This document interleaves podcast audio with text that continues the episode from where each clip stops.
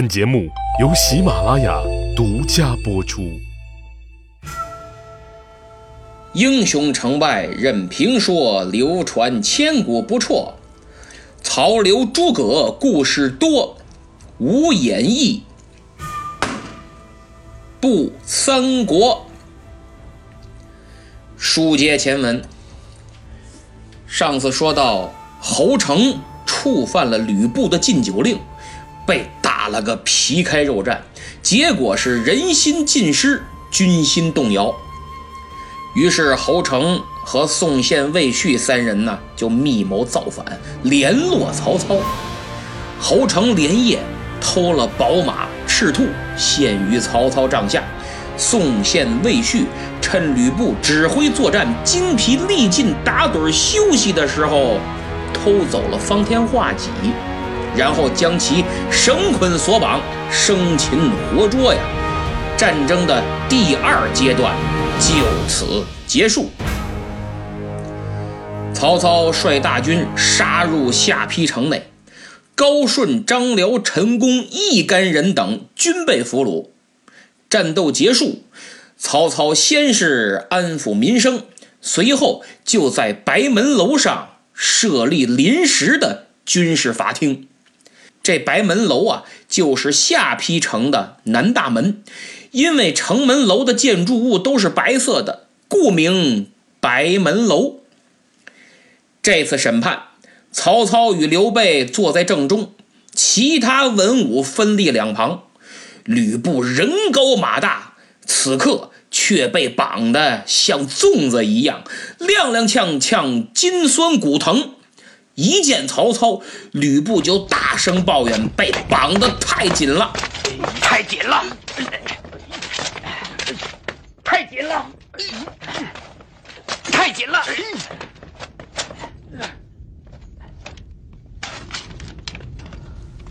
曹操冷笑道：“哼，伏虎焉能不紧呢？”吕布抬头，又看到侯成、宋宪、魏续三人，这气就不打一处来，说道：“我待尔等不薄，何人反我？”宋宪反驳道：“只听七言，不听众将之计，何谓不薄？任意伤人，鞭挞部下，还言不薄？”在这个问题上，吕布确实无话可说。正在此时。军士再推进一人，正是大将高顺。曹操劝其归顺，高顺不从，随即被推出斩首。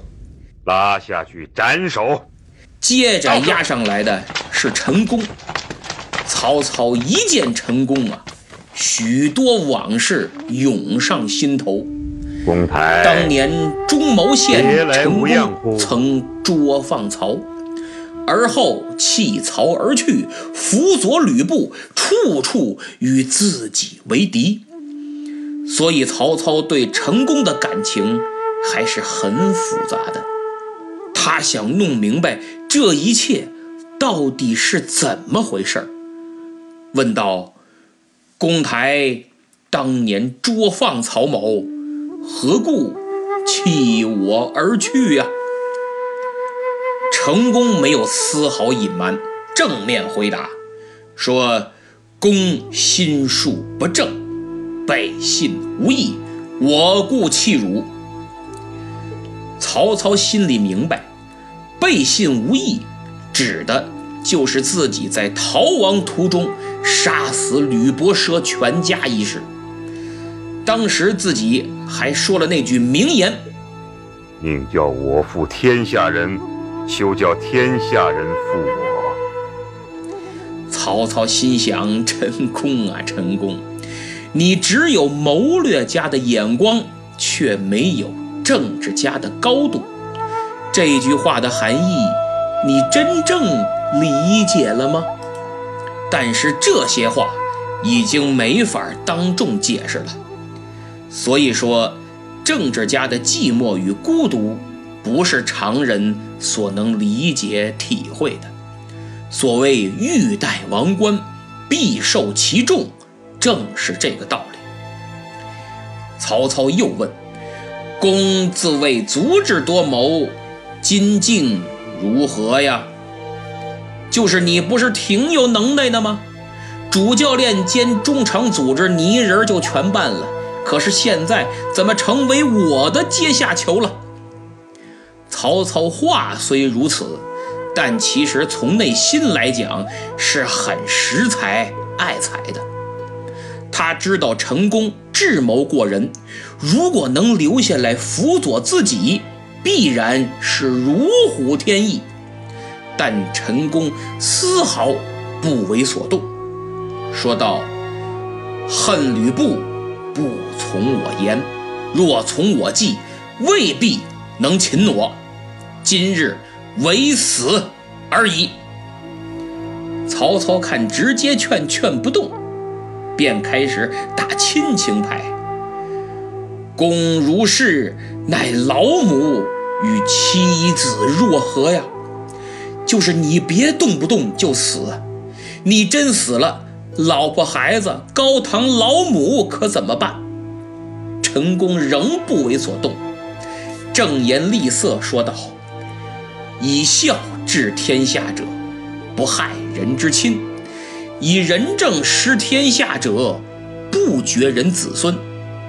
今日我既遭擒，老母妻子都在你手上。”你看着办吧。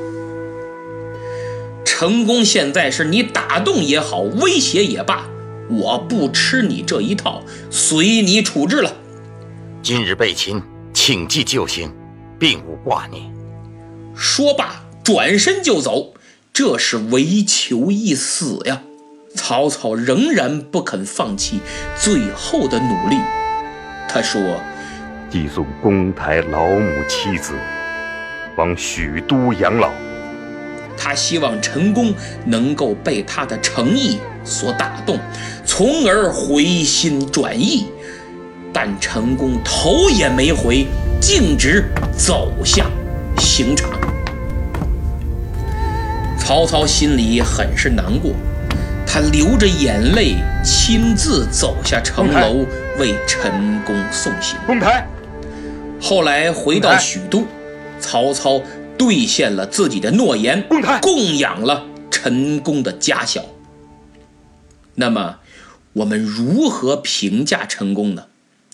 我认为还是应该从士的角度去理解他。所谓士，作为中国古代社会中贵族的最低一级，也是平民百姓的最高一级，兴起于春秋时期。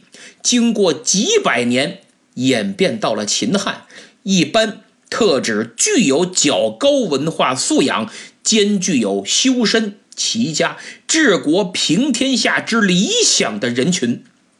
一般来讲，士都有自己坚定不移的信仰，对政治、对时局都有自己独立的认知和见解。他们秉承着。传统道德观念，以忠义作为人生信条，以实现自身价值作为最高理想。而中国历史上两晋之后，就鲜有该类人群出现了。究其原因，窃以为主要是受儒家思想所困，不能与时俱进，融入现实社会。再加上官场厚黑学的兴起，也就彻底没有了生存空间呢。陈宫生逢乱世，多谋饱学，有着自己的政治抱负和野心，费尽心思要谋求一方舞台，施展自身的才华。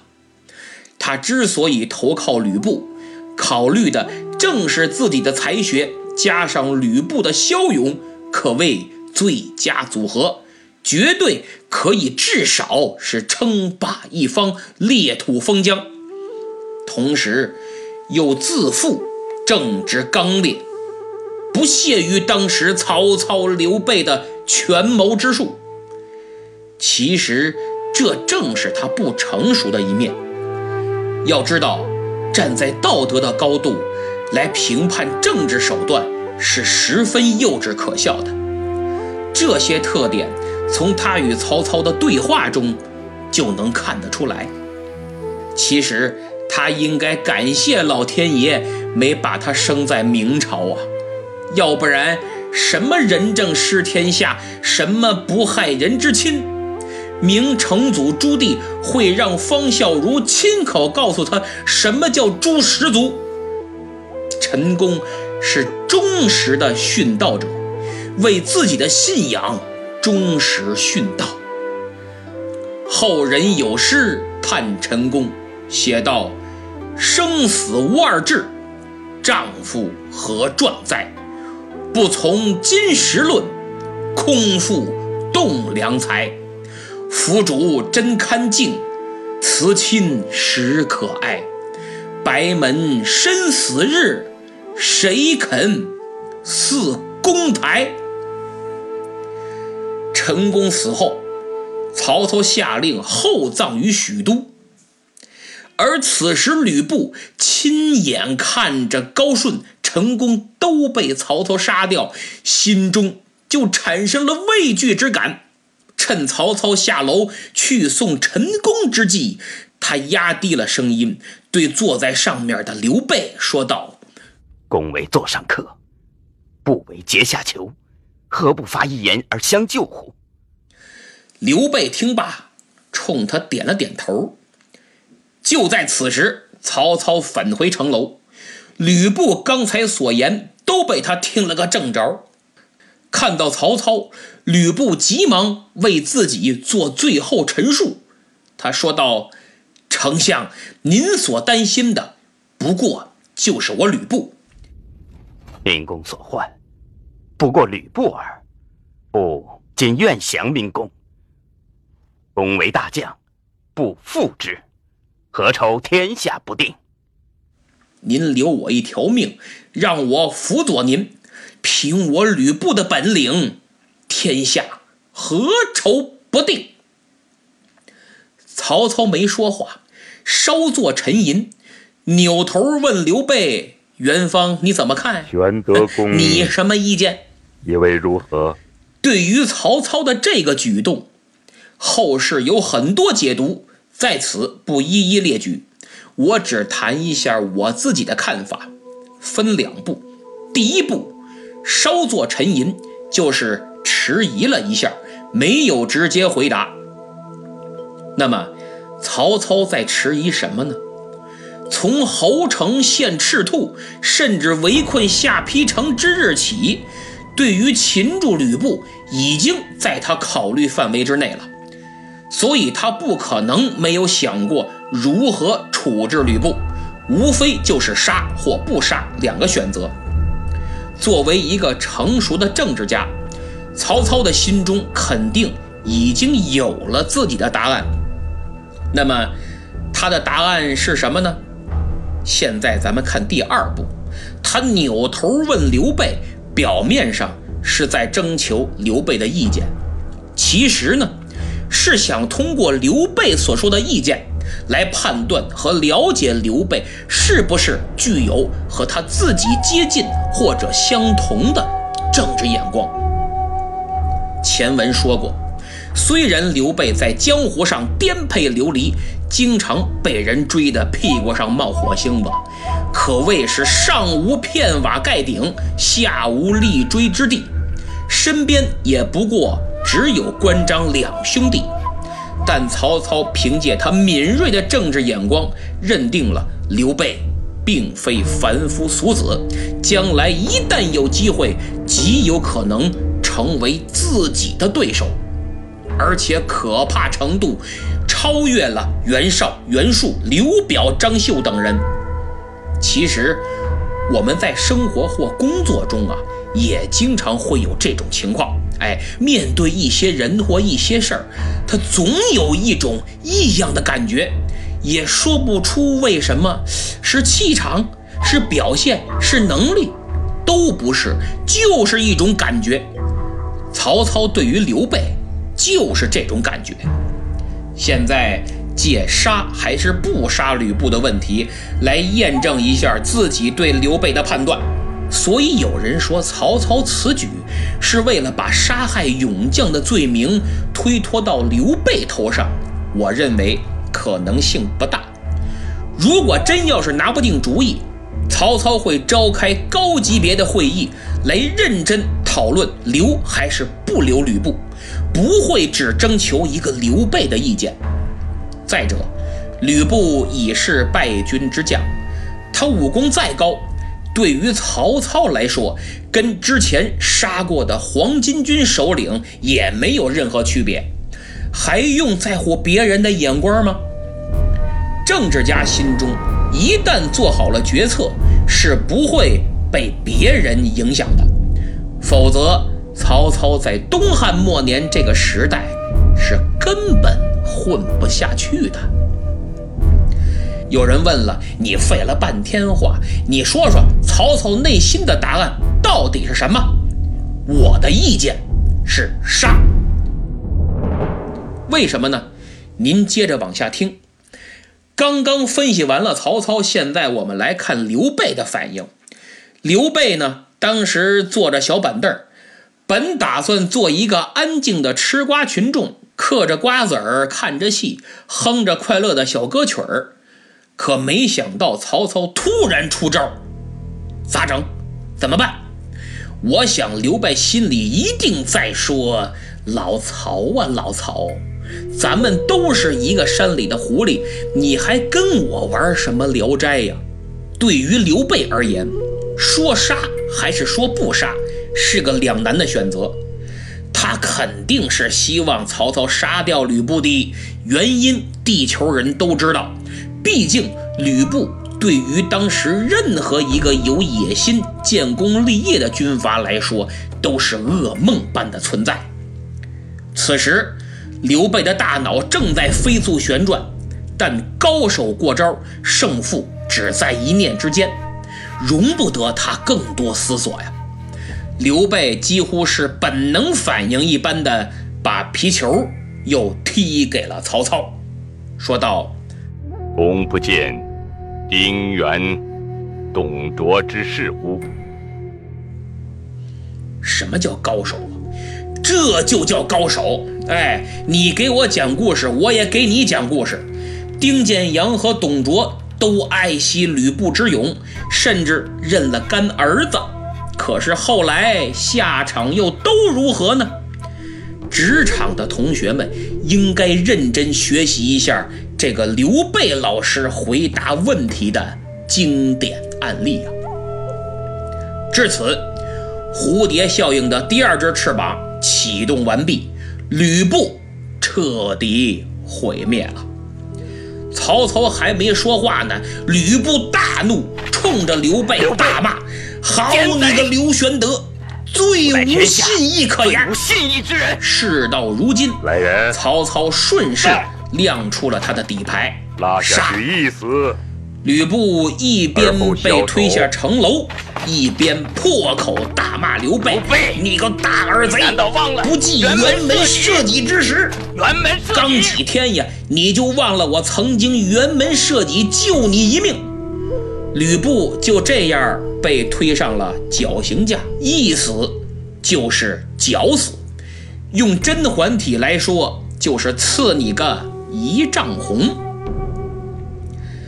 吕布字奉先，五原郡九原人士，就是今天的内蒙古九原。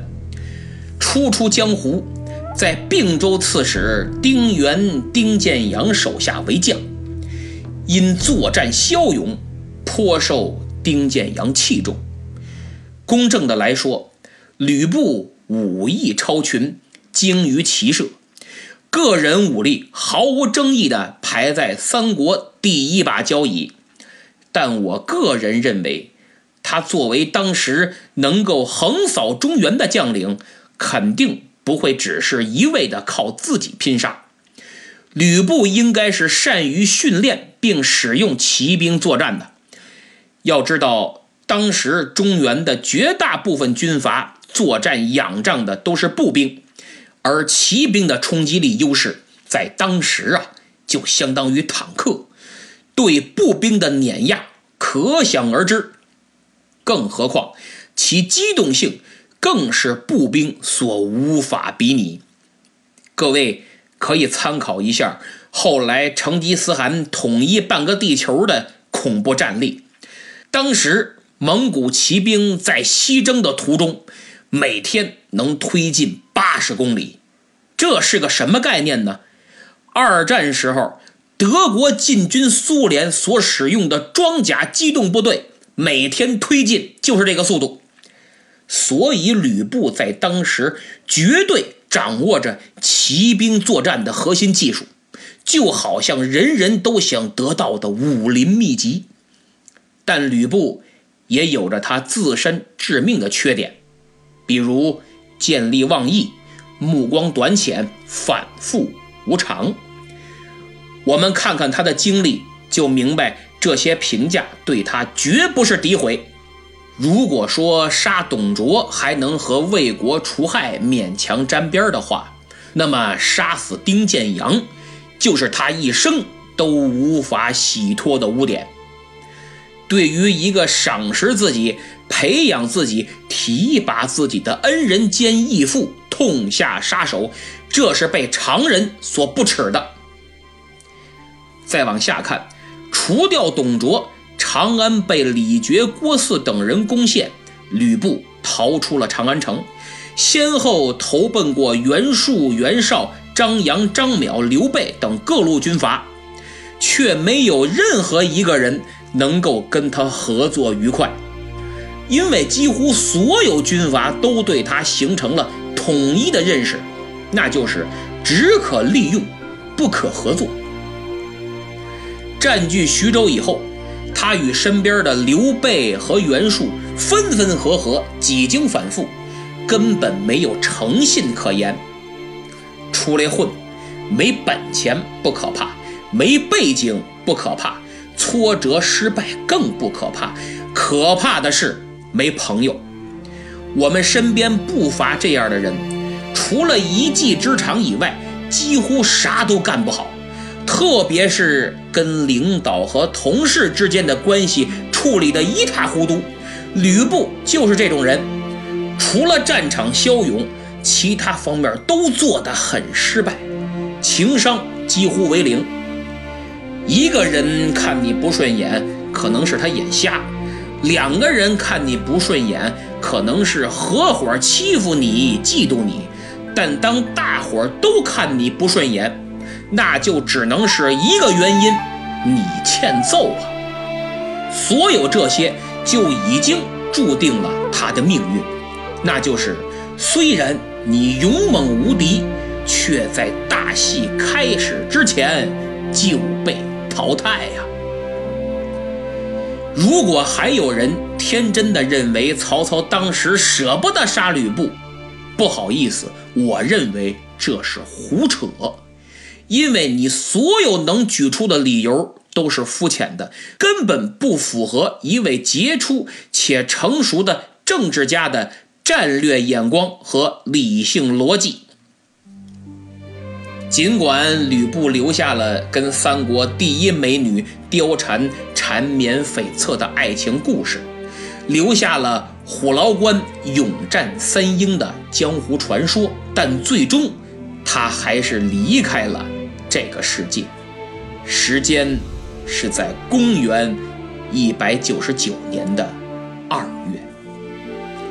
人在江湖飘，谁能不挨刀啊？站在绞刑架前，吕布想到了什么呢？是凤仪亭前那个春光旖旎的午后，还是赤兔兽马踏乾坤的快意恩仇呢？亦或是，一百九十九年的第一场雪，比前一年更晚一些呢？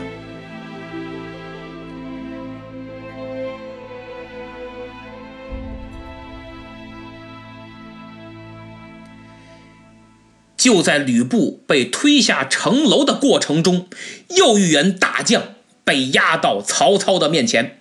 此人见吕布。贪生怕死，开口大骂道：“吕布匹夫！吕布，匹夫！死则死耳，何惧之有？”脑袋掉了不过碗大个疤。曹操侧目一看，原来是吕布手下的大将张辽。行啊，是条汉子。曹操想跟他开个玩笑，嗯，问道：“此人好生面熟？”张辽一听，没错，咱俩在濮阳城中见过。濮阳城内曾经相遇，如何忘却？哦，原来你也记得。哼，只是可惜呀。可惜什么？只可惜那日火不大，不曾烧死你。俗话说，打人不打脸，骂人不揭短。曹操顿时就怒了，苍啷一声拔出宝剑，就要亲手砍了张辽。正在此时，关羽一把拖住了曹操的手腕，切莫动手！扑通一声跪倒在地，说道：“关羽，素知文远乃忠义之士。”愿以性命作保，恳请丞相刀下留人。曹操一听，大笑道：“ 我岂不知文远是忠义之士，故戏之耳。只不过跟他开个玩笑而已呀。”说罢，亲自为张辽松绑。张辽也很感动，就归顺了曹操。曹操拜他为中郎将，赐爵关内侯。当然，张辽在今后用实际行动也报答了曹操的活命之恩，更验证了关羽对他忠义之士的评语呀。取了徐州，杀了吕布，曹操多年夙愿终于尘埃落定。刘备也终于松了一口气，可谓是皆大欢喜呀！哎，等等，有同学可能要问了：每个重要人物的下场都交代了，那大美女貂蝉呢？这怎么能忽略呢？啊，主播，你有没有答案呢？对不起，这个真没有，因为罗贯中老师压根儿就没交代。整部《三国演义》书中有三不明，貂蝉的下落不明，可谓其一呀。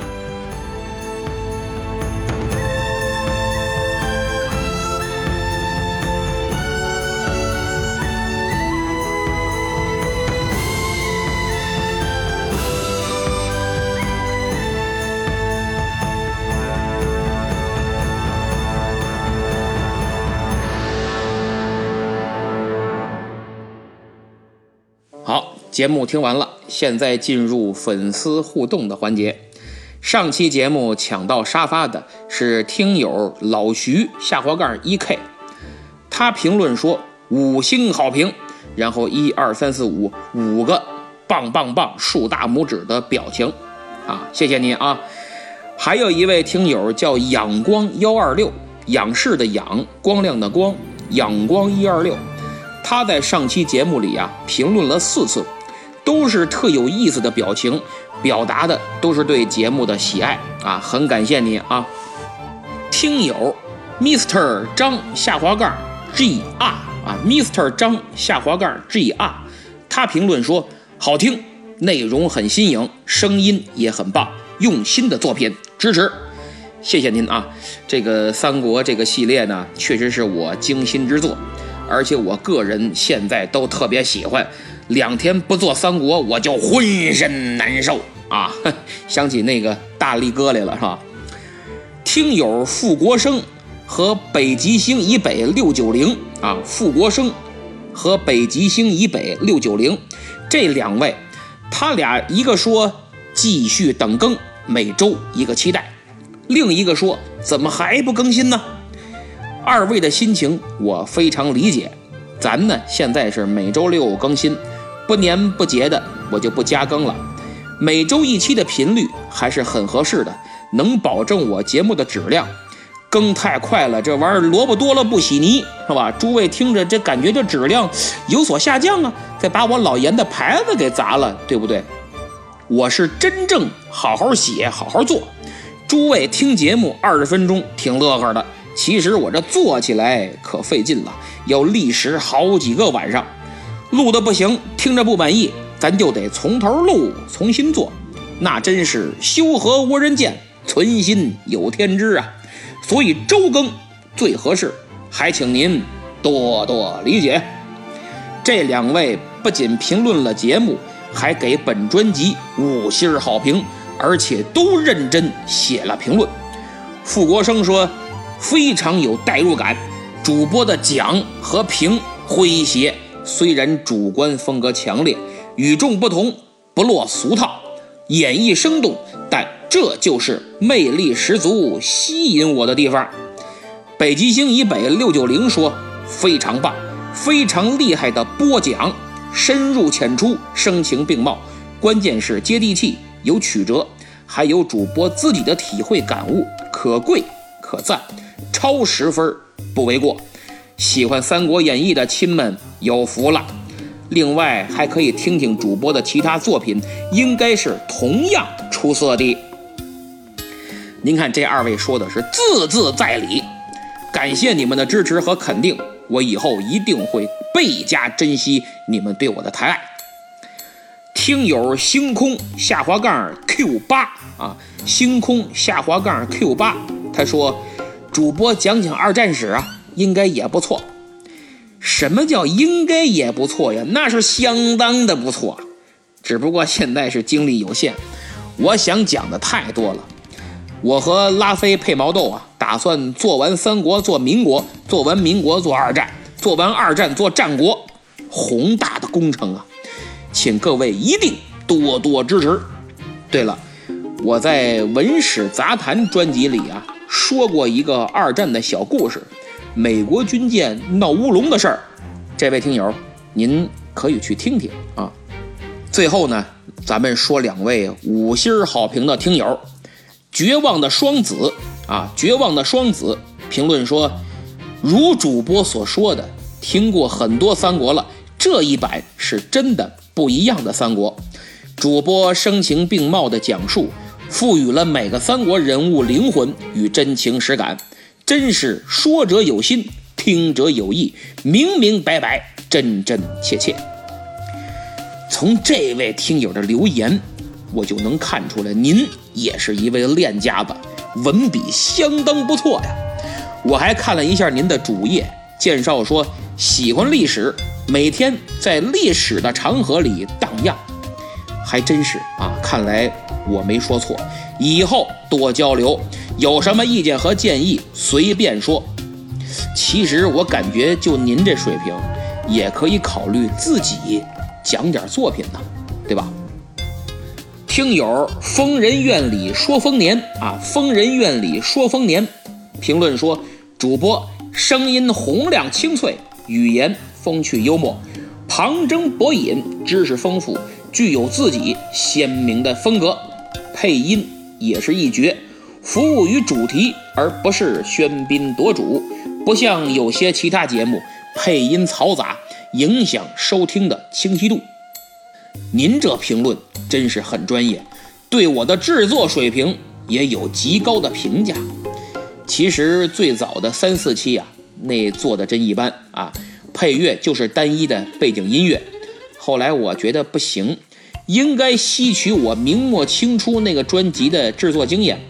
把配乐服务于内容，增强画面感和代入感，这才逐渐找到了，也固定了现在的风格。希望大家多提意见，让我的节目能越做越好。后面再有两三期呀，就该讲到青梅煮酒论英雄了。现在我和拉菲配毛豆正在撰写文案，推翻了好几次都不怎么满意。我们一定。要呈现出自己的最佳水平，否则对不起各位的抬爱。为了表示诚意，马上双十一了，给大家发点福利啊！各位记好了，打开淘宝搜索“老严发红包”几个汉字啊，严是庄严的严，就会得到超级红包啊！老严发红包，严是庄严的严。从今天起到双十一当天，一天可以领三次，红包金额随机，最高是一千一百一十一元的现金。如果你是第一次领，必中两个现金超级红包。今年的双十一，就请老严助你一臂之力。记住，打开淘宝搜索“老严发红包”几个汉字，严是庄严的严。当然，你也能告诉其他人，有钱一块省吗？喜马拉雅的羊毛不薅白不薅啊！听不听节目是次要的，先把红包领了才是主要的。最后提醒大家，避免冲动，理性消费。好，咱们下期再见。